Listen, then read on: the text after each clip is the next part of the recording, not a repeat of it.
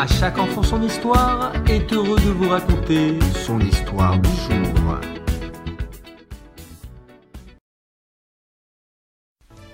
Il y a de nombreuses années, alors qu'Eret Israël était dominé par des païens, grecs ou romains, ces derniers imposèrent des décrets cruels à notre peuple. Ils désiraient que nous leur ressemblions en toutes choses, que nous cessions de prier Hachem et d'observer les mitzvot de la Torah. Un ordre royal fut proclamé. Vous, les Juifs, devez devenir pareils à nous tous. Vous devez vous vêtir et vous couper les cheveux de la même manière que nous, et manger du porc comme nous.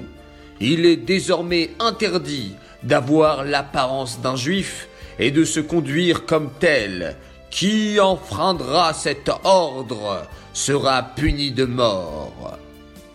De nombreux juifs, craignant d'être tués, se cachèrent ou se déguisèrent en non-juifs pour qu'on ne les reconnaisse pas. À cette époque, il y avait un juif qui tenait un restaurant. Il craignait le décret cruel, mais il ne voulait pas vendre de la viande taref, non cachère, à des juifs. Que faisait-il? Dans un coin de la cuisine, il cuisait en secret de la viande cachère et le reste de la nourriture était préparé avec de la viande taref. Il avait des signes particuliers que lui seul connaissait pour distinguer les casseroles et empêcher qu'elles ne se confondent. De nombreuses personnes, des juifs et des non-juifs, mangeaient au cours de la journée dans son restaurant. Comment pouvait-il savoir qui était juif et qui ne l'était pas Il lui était impossible de connaître tous ses clients. Il ne pouvait pas non plus les questionner, de peur que l'un d'eux ne le dénonce. Il était interdit aux juifs de se distinguer dans leur apparence, d'avoir une barbe et des péotes, un chapeau ou un habit différent. Tous semblaient être des non-juifs. Comment le restaurateur pouvait-il savoir à qui il avait affaire? Il avait, malgré tout, découvert des signes qui lui permettaient d'identifier ses clients. Lorsqu'un homme entrait, il observait discrètement. S'il voyait qu'il se lavait les mains avant de prendre le repas et qu'il prononçait une beracha, il savait qu'il était juif et il lui servait de la viande cachère. Mais si le nouveau venu ne se conduisait pas ainsi, il savait qu'il s'agissait d'un non-juif et lui donnait de la viande taref. Les non-juifs ne remarquaient pas ces signes car ils ne connaissaient pas la mitzvah de se laver les mains et de prononcer une beracha avant de manger du pain.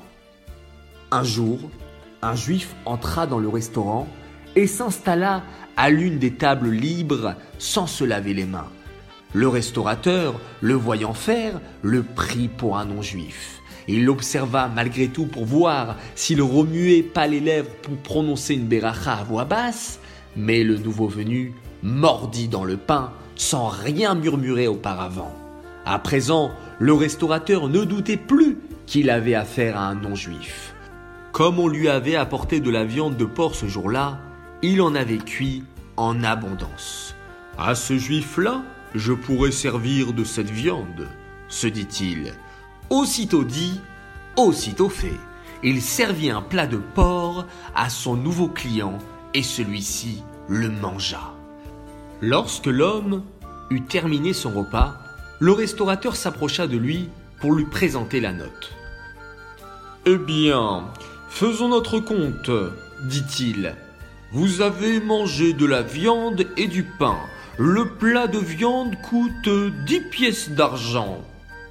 Comment l'interrompit le client. Dix pièces Hier encore, j'ai payé le même plat pour huit pièces. Eh ben, tout simplement, la viande que vous avez mangée aujourd'hui coûte plus cher, expliqua le restaurateur. C'est du porc. En entendant ces mots, l'homme pâlit terriblement et fut pris d'un frisson. Il regarda autour de lui pour voir si personne ne l'écoutait et s'approcha de l'oreille du restaurateur. Je, suis juif, lui souffla-t-il.